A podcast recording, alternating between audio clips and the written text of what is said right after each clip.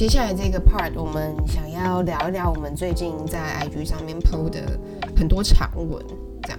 然后首先想要先谢谢，就是有一位听众，就是也有呃写了很长的一封信给我们，然后呃跟我们说他对于呃我们这个 podcast 的想法，还有跟我们分享他的心情，这样。然后这应该算是我们嗯第一次收到非熟识的人的长篇的讯息回复，然后我们看之后觉得非常的兴奋，很感动。然后，嗯呃，我们等一下就是在聊我们最近的想法的时候，也应该也可以，呃，顺便回复，然后跟聊聊看，就是这个听众在呃分享给我们的这个讯息当中写到的一些事情。所以你最近你写的两篇文，一篇是考试，然后一个是完美主义。我觉得我其实写这些东西都蛮 casual 的，就是我就是我突然想到，我可能我最近刚好脑袋里面在想什么东西，然后我就把它写下来，这样。嗯，嗯但是我觉得就真的都是蛮有感的事情嘛，对，就是那些，嗯。它其实就是一个能量，然后你已经累积了很久的能量，然后你刚好想到了，然后就把它写出来。嗯，有点像那种感觉，就我不知道，就是其实我觉得很多事情，就是会觉得没有办法在自己公开的账号讲这件事情，会觉得好像别人会觉得你干嘛要想东想西，然后想那么细，然后干嘛要这么多愁善感，或者是干嘛要把每件事情都想的那么复杂？干嘛要把文文章写的那么文青之类的？我觉得我没有办法，就是像有些人可以像真的平常来讲话一样写文章，我觉得我真的没办法。我也觉得没办法，他就是会失去那个感觉，你会失去那个韵律感。对，但是我觉得就是像你刚刚讲的，就是只要你用这样子笔触写，大家就会知道哦，他是认真的，他是怎么样的。然后嗯有时候那个压力就变得很大，所以我觉得就是这个 I G 的贴文就有点变成我一个抒发的方式，嗯，嗯，就也是脑袋里面有在进行的东西，然后也是自己脑袋里面还一直持续存在的那些疑问，这样。嗯，而且我不知道你是怎么想，但是对我来说，它有一个出口可以去，会增强我去写的动力。嗯，就是我觉得这个东西我写完，我整理完，我还是可以分享给其他人，然后这个分享是没有什么压力的，我就觉得还不错。对对，不然很多东西根本就不敢放。嗯，你平常就是你你是怎么样？就是你通常是出于什么样的契机在写这些东西？我觉得就是我真的已经到一个呃烦躁的临界点的时候，就像我跟你说，都没有办法专心。然后有时候这个没办法专心，我会去想为什么，然后在找答案的过程中，其实会累积很多很多的能量。但我觉得我在写的时候，就终于可以把这些东西全部整理出来，因为有时候脑袋里面想法，嗯嗯，其实脑袋里面想法是走很快的，你脑袋里面可以处理大概好像是六七百个字，在很短时间内，但同同样的时间，你说话或者是你输出，可能只能处理一百五十个字，所以相对的，你只要有写出来或讲出来，这些东西是比较整理过的。但是有时候在脑袋里面，它就是一个 fleeting thoughts，就是它很快就飞过去，然后你会抓不到它们，所以我就觉得对我来说写出来还不错。嗯而且他们一直飞的时候，就是他们会不定期的出来飞，对对对，就他不会因为你他飞过，然后你想过之后就这样结束。有时候你想过之后，你会忘记，然后你会觉得、嗯真的吗？好像似曾相识，可是嗯。就是他出来之后，还你又觉得很烦。对啊，我觉得有点像是抓一个网子，然后把这些东西全部抓下来，整理好，然后放在他们该去的位置，嗯，对对对对。叫他们闭嘴一下。而且因为你要逼你自己把这些东西想清楚，你才有办法架构出一个文章。对对，而且我觉得这都是一个记录。嗯嗯，然后我觉得就是可能关于我们最刚开始，就是为什么会做这个 podcast，就是出于就是我们自己对于生活中的一些事情，或者我们对于我们自己现在这个状态，其实感到很焦虑，就是我们不知道，嗯就是我们常会觉得我们自己不够好，我们常觉得我们自己是不是有问题之类的。然后呃，那天那个读者就是那个听众，他写到了这个这封讯息，就是嗯，我觉得其实他他讲的东西很还蛮触动到我的欸，就是我也觉得，分享的嗯一本书这样。嗯然后，嗯，就是我其实自己最近在睡前的时候，我也会就是看一些课外书。然后最近就有看到一本书，就是叫《倦怠社会》。嗯它其实有一点哲学，但是我觉得他在讲的东西跟就是这个读者呃回复我们的东西，其实蛮我觉得蛮有 A 口的吧。嗯呃，这本书它其实主要是想要在探讨为什么现代社会好像越来越多有身心疾病的人出现。嗯，呃，他把这个源头指向就是以前我们所存在的社会，就是可能是我们爸妈的那个时代，它比较像是所谓的规训社会，就是他告诉你你不能怎么做，你要怎么做，就是他命令你应该要怎么样。但是那个年代的人，他们比较不容易有身心疾病，是因为他们有一个可以怪罪的对象，比如说是国家逼我的，是我的爸妈逼我，是这个社会体制逼我的。所以他们有一个可以责怪的对象之后，好像他们不会把这个东西放到他们自己身上。嗯，但是现在这个社会，就是是一个比较功利的社会，就是这个社会已经不再去提倡，就是已经存在非常非常少所谓的命令式的东西了。嗯但是我们在提提倡的是呃自由，然后自我成长、自我追求，就是我们有超级无敌多类似的这种心灵鸡汤之类的。嗯但是就会变成是大家都在追求什么，大家都在往前。然后，但是如果你自己不往前的时候，好像你就变得很奇怪，对吧？但是这个东西其实没有人逼你，因为所有人做都是一个 bonus。嗯但是你其实也会知道，在这个平面上面还是有一个比较存在，就有些人往前走了，有些人一直在自我成长，可是我却没有在自我成长，我好像没有在变得更好。然后这种落差造成的比较呢，你会拿这当中的 gap 来责怪你自己，因为我不够努力，我不够好，我没有像其他人一样在成长。嗯但是你没有一个可以责难的对象，所以你就会把这些错回怪到你自己身上。然后他就说，嗯这些这个时代之所以会有越来越多呃有身心疾病，或者是越来越忧郁或越来越焦虑的人，就是因为大家觉得好像是自己出了问题，对不是别人，就是自己出了问题。嗯然后我觉得其实这周跟我们很像吧，就是我们其实就可能在别人看来，我们已经走蛮前面，可是我们永远都会有前面一个更好，我对我们来说更好的标准在前面等着我们去追求我们就。永远不是最好的那一个。然后我们就觉得这是不是我的问题？因为也没有人要求这些人他们应该要那么做啊。对啊，但其实其实大家这就是一个选择，就是你会发现你可以选择去做到，可是有时候你就是真的做不到，或是你还是有其他事情，所以你没有办法在每一件事情都达到最完美。可是我们会因为这些不完美去怪罪自己。但老实说，就是如果你用一个总体来看的话，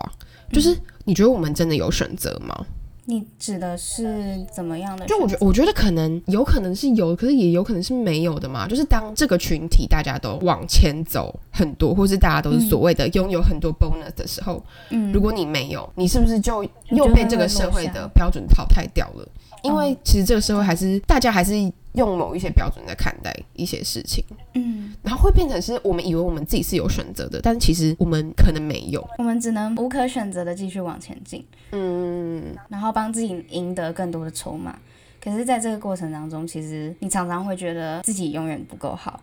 因为会变成落入一个别人要有、别人有的东西，我也一定要有的心态。可是这其实不太有可能，就像有些你有的东西，别人也不一定有一样。可是你会觉得，我现在有了这个，但这对我来说是一个 bonus，就像你刚刚说是 bonus 嘛，所以这个 bonus 我现在有了，那它不算，因为别人有其他的，我也应该要有这些东西。然后你就永远都不会觉得很快乐啊，你就会永远是一个贪心的人。但我觉得就是就是那个读者他回复给我们的、呃想法还有书，我觉得就是又是另外一个面向。就我觉得我读的那本书比较像是可能在探讨一个为什么嘛。然后这位读者回复的这封信里面，好像比较想要传达出针对这个问题，他们有了一个这个作者有一他自己的解法可以分享给大家。然后它里面有一段写到，呃，当人格特质、才艺、梦想异化成为商品，最终将自我活成的工具而非目的自身，好像追逐着美好的自我实现，但回头身体已经疲惫不堪。就是我觉得这个解法应该比较像是，我们应该要停止在追逐这些事情了，我们应该要好好的去探索我们自己看待这些事情，或是我们做这些事情的目的到底是什么，然后我们自己真正想要的东西到底是什么。比较像是这种感觉嘛，但我觉得其实，但是其实又有另外一个我最近在思考的事情，嗯，就是的确我们可以去问自己你想要什么，但有时候有些事情我不知道会不会遇到那种 why not，你找不到一个 why not 的理由，但是其实他那个 why not 是现在的我不想这么做，那不想这么做的理由是什么？不想这么做的理由只是我不想。但这时候你就无法说服自己，也无法说服任何人。就再怎么去探究那个不想的理由，好像都没有办法解决这些问题。就是你有时候只是累了，不想要再跨出舒适圈，你只是想要放过自己一点，不要永远都去追求更多更多的筹码。嗯，但这样子的话，你不做某件事情的理由会变成我累了，我不想。但这听起来不像是被允许的一件事情。就在这样子的社会里面，因为你就停止了那个追求自我成长、追追逐那个 bonus 的这个脚步。哦，但我觉得就是我我我刚刚说的，我读的那本书里面，他他其实就有提到这件事情，就是嗯、呃他觉得之所以会生病生的很严重的人，就是因为他们一直在努力的追逐那些 bonus，但是他们就他们已经不顾他们自己的状态是怎么样，然后一直在追逐那些 bonus，、所以他才会生病的越来越严重，然后而不自觉。哦，所以我觉得，就是可能当你已经，可能你做一件事情，你看待一件事情，其实不为什么，你你就是你不想做它，就单纯是因为你觉得你太累了，它可能就是你身体给你的一个警讯，就是告诉你，你其实真的应该要休息了，嗯，也是。因为你就是跑得太累了。对，我觉得这个读者他也写了很多，就是有点像回应我们的文字，或者是回应我们的 podcast 的话。其实他有点像在反过来安慰我们嘛，因为我们其实从 podcast 一开始就是充满各种焦虑，从第一集到后面每一集几乎都是焦虑，然后焦虑到就是我知道的朋友会跟我说：“你们你们怎么活得这么焦虑甚至甚至后来还为了 podcast 本身焦虑，？” 对对因为觉得自己做不出成绩。没错，我们这个每每个礼拜都在，哎、我们怎么都没有人看，都没有人听，我们要不要继续做？IG 怎么都没有人理我们，好难过，可不可以不要继续？怎么办？你看，就是我们我们最刚开始，我们定义这个就是一个让我们休息的地方，对，就后来它变成转变成另外一个压力了。没错，因为它一开始对我们两个来说，应该都是一种就是输出，然后在这个输出当中，我们可以感受到自己，然后我们会觉得快乐，我们会觉得我们在做有意义的事情。可是到后来，我们就因为那些数字，觉得自己在做的事情没有意义，只因为看起来像没有人在听。嗯，可是今天就说到这个，我早上差点哭出来。就是很标准的忘记自己最初的目的的那那种人。对，好，那我们就又被提醒了。对啊，他跟我们说，就是他觉得消消除焦虑根本不存在，人生的不安是没有消除办法的。嗯他说我们应该要与焦虑和恐惧共舞，不断交互，继续前行。我觉得这是对的，因为每次在焦虑的时候，你其实会想很多，然后在你真的走出来的那一瞬间，其实会有一种长大的感觉。但你如果从头到尾都没有去感受，没有去焦虑的话，有时候你就是让它过了，然后在很久很久的以后，你可能才会哎重新又面对这件事情，但你已经忘了你先前的那些呃挣扎，还有你可能应该要早就学会的东西。嗯，我觉得就是我看这里，我会觉得好像我们都很期待能够有很多一劳永逸的方法，可以一次解决掉那些让我们不太开心的东西。嗯，但可能事实是我们忘记这些东西，它会让我们不太开心，但也有时候它确实可以让我们成长。嗯，也不一定要成长，就是它可以带给你一些不一样的答案。嗯然后呃，可能我们会以为，我觉我觉得我们在每一个阶段，我们都会以为，呃，比如说我考上一学期，我就会解决这个问题的。我嗯，我考完国考，我就没这个问题之类的。但其实嗯事实就是在不同的阶段，不一样的焦虑感或者不一样的问题都会一直不断的在出现。所以，我们可能、